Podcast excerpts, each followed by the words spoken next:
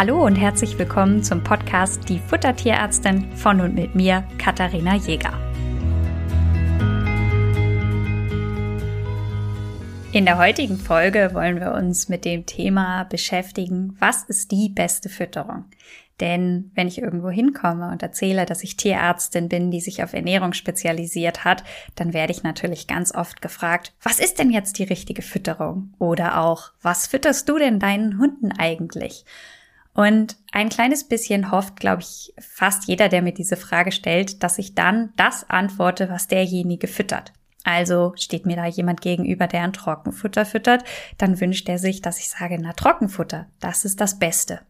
Oder wenn da jemand ist, der ein Nassfutter füttert, dann sagt er, ja, nur Nassfutter, das sollte man auf jeden Fall füttern.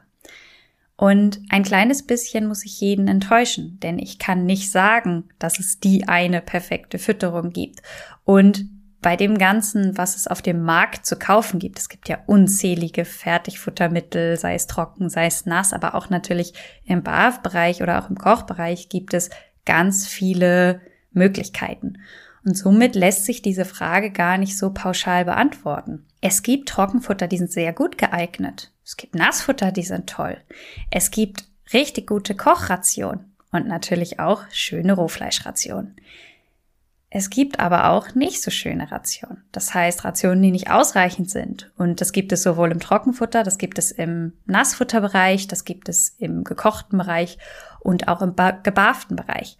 Das heißt, egal für welche Fütterungsform man sich entscheidet, man muss sich die Ration im Einzelnen anschauen, um beurteilen zu können, ob das eine gute Ration ist.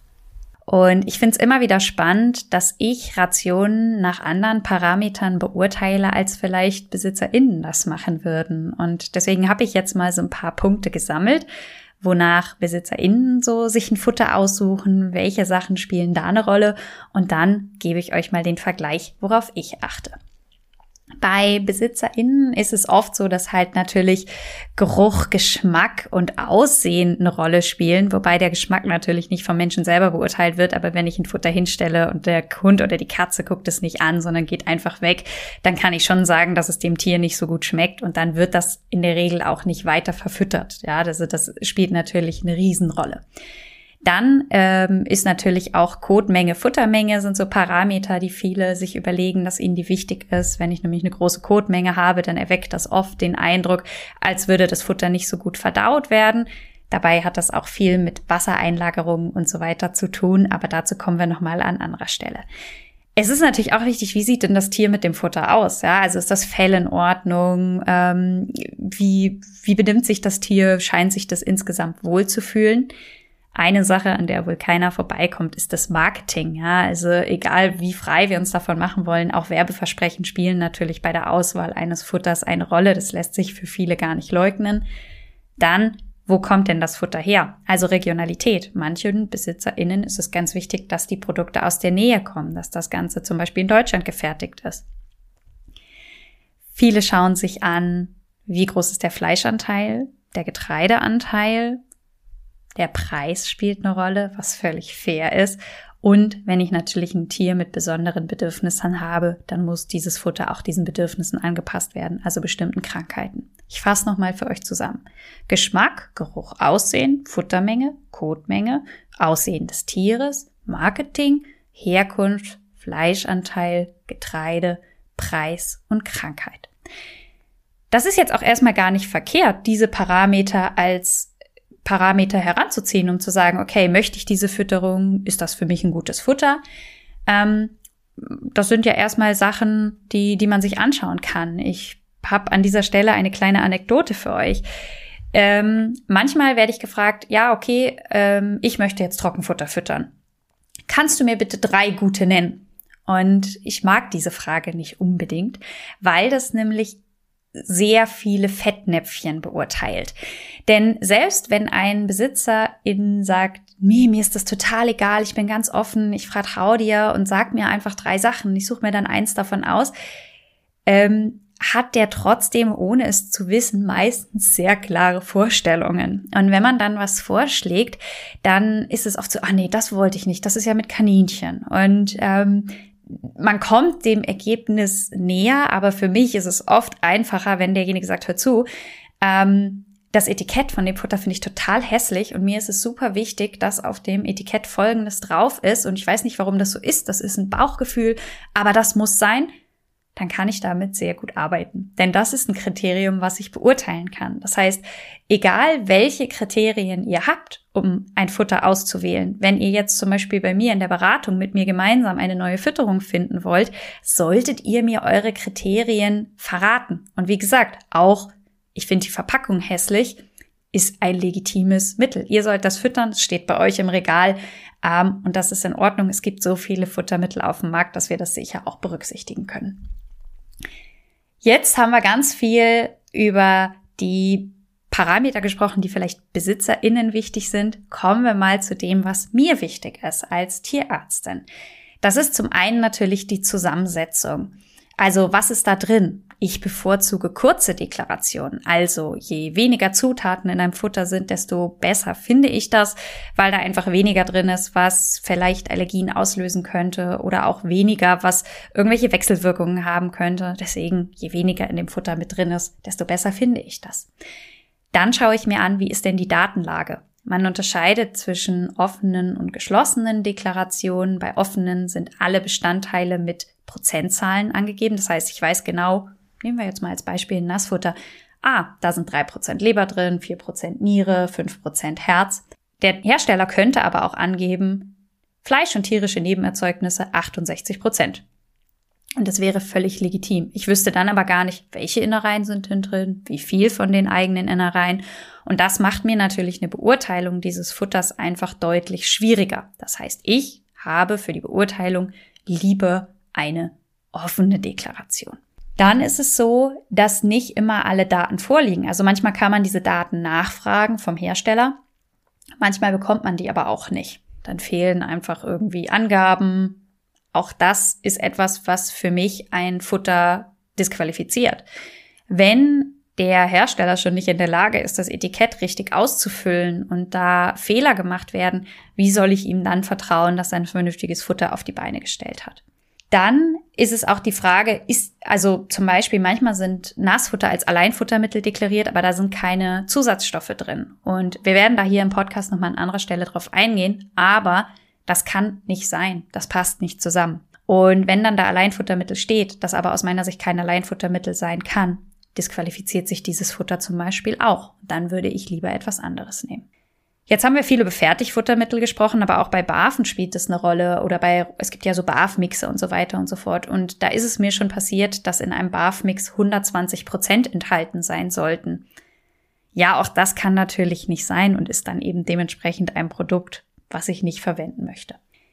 Ähm, dann kommt es vor, dass in Produkten ungeeignete Zutaten mit drin sind. Ähm, zum Beispiel Knoblauch wird immer mal wieder verwendet. Dieser ist aber giftig für Hunde und Katzen und hat aus meiner Sicht dementsprechend in Tierfutter für Hunde und Katzen nichts zu suchen. Dann schaue ich mir an, deckt das Futter den Bedarf eines Tieres? Also ist da alles enthalten, was mein Tier für ein gesundes Wachstum oder für ein Leben, wo alles enthalten ist, braucht? Sollte dem nicht so sein und da fehlen Stoffe, würde ich auch von dieser Fütterungsform abraten. Oder sie eben so anpassen, dass das passt. Auch das ist ja vielfach möglich. Dann ist es natürlich so, dass ich eine tierärztliche Ernährungsberatung habe. Das heißt, bei mir sind oft Hunde oder Katzen, die natürlich irgendwelche Vorerkrankungen haben. Und dann muss natürlich das Futter an diese Vorerkrankungen angepasst sein. Egal. Und man muss sagen, nicht jede Fütterungsform eignet sich uneingeschränkt für jede Erkrankung. Dann spielt für mich noch eine Riesenrolle die Futtermenge. Es gibt Tiere, die sind super gute Fresser. Die fressen ohne Ende, die sind eigentlich immer hungrig, die Besitzer sind eigentlich immer genervt, weil immer gebettelt wird. Da versuche ich natürlich die Futtermenge so groß wie möglich zu gestalten. Und dann gibt es Hunde oder auch Katzen, die sehr, sehr schlecht fressen. Und da ist es für die Besitzer fast schwierig, die Tagesmenge in die Tiere reinzubekommen. Das können sich einige gar nicht vorstellen, aber ja, das gibt es. Und da ist es so, dass ich dann natürlich versuche, ein Futter mit einer möglichst hohen Energie zu nehmen, damit die Futtermenge einfach möglichst klein wird, damit die Hunde das schaffen. Ihr seht, es ist nicht so einfach zu sagen, das hier ist das perfekte Futter Und wenn mich jetzt jemand auf der Straße ansprechen würde und mir eine Packung unter die Nase halten würde und sagen würde, ey, Kati, ist das Futter gut? Dann könnte ich das gar nicht so schnell beurteilen. Denn ich benutze, um zum Beispiel den einen Punkt, den ich angesprochen habe, bedarfsgerecht zu überprüfen, ein Computerprogramm. Das heißt, ich gebe das in meinen Rechner ein, vergleiche das mit dem Bedarf des Tieres. Keine Sorge, zum Thema Bedarfszahlen kommt auch noch meine eigene Folge. Da können wir da ausführlich drauf eingehen, was eigentlich dieses ominöse bedarfsgerecht bedeutet. Aber hier an dieser Stelle schon mal vorweg, ich nehme dazu ein Computerprogramm. Und wenn ich das gerade nicht dabei habe, dann fällt es mir natürlich schwer, ein Futter sofort zu beurteilen und zu sagen, ob euer Hund mit allem versorgt ist, was er braucht oder eure Katze. Ihr seht, äh, es gibt sehr viele Parameter, die man berücksichtigen kann und die man berücksichtigen muss. Und mein Job ist es jetzt als Tierärztin, die eine Fütterungsempfehlung ausspricht in speziellen Fällen, die Wünsche, die ihr als BesitzerInnen habt, mit den Wünschen, die euer Tier oder mit den Vorgaben, die euer Tier benötigt, zusammenzubekommen. Und an dieser Stelle gibt es kein richtig oder falsch. Wenn ihr einen Wunsch habt, dann müsst ihr den bitte äußern und der wird auch berücksichtigt. Das ist mir ganz wichtig, dass wir nicht irgendwie ein Futter machen, mit dem ihr euch am Ende nicht wohlfühlt. Es ist wichtig, dass wir alle an einem Strang ziehen. Ich versuche immer in den Beratungen alles ganz genau zu erklären und zu sagen, warum wir das haben und das werdet ihr auch hier im Podcast merken, dass ich euch vieles erkläre, weil mir ganz wichtig ist, dass, wenn man etwas Bestimmtes füttert, weiß, warum man das macht und wieso man das macht, damit man das eben besser umsetzen kann. Und auch ein Gefühl von Sicherheit hat natürlich, denn wenn ich weiß, warum oder wie etwas funktioniert, dann fällt mir das doch viel leichter, das umzusetzen. Jeder Alltag ist anders. Nicht jede Familie hat die Möglichkeit, 30 Zutaten für ihren Hund vorzubereiten. Und auch jeder Hund und jede Katze ist anders. Denn wir können in der Theorie die tollsten Rationen berechnen oder die tollsten Futtermittel auswählen. Wenn die Tiere das zum Beispiel nicht fressen, bringt uns das alles nichts. Das heißt, wir müssen schon auch Rationen machen, die die Bedürfnisse unserer Tiere direkt berücksichtigen. Und ganz spannend ist, wenn man sich jetzt, man, man kann sich ja jetzt zum Beispiel auch die Vor- und Nachteile von verschiedenen Futtermitteln anschauen. Zum Beispiel bei Trockenfutter geht das sehr schnell, ja. Für andere Familien ist das aber gar nicht so erheblich, dieser Nachteil. Das heißt, was die richtige Fütterung ist und was für euch am besten geeignet ist, hängt ganz stark von eurer individuellen Situation ab, den Bedürfnissen, die ihr an ein Futter stellt und was euer Tier an Bedürfnissen hat. Und am Ende bringt man all diese Parameter unter einen Hut und findet somit die richtige Fütterung. Um also zur Eingangsfrage zurückzukommen, es gibt nicht das eine perfekte Futter. Für jeden in einer jeden Situation ist eine andere Fütterung genau das Richtige. Und Ziel dieses Podcasts und auch meine Ernährungsberatung ist, dass ihr ein bisschen besser herausfindet, was für euch und euer Tier die beste Lösung ist. Dabei wünsche ich euch viel Spaß und wir hören uns beim nächsten Mal. Ihr wünscht euch noch mehr Fakten zum Thema Ernährung für Hund und Katze? Schaut doch gerne bei Instagram bei uns vorbei, die Futtertierärztin.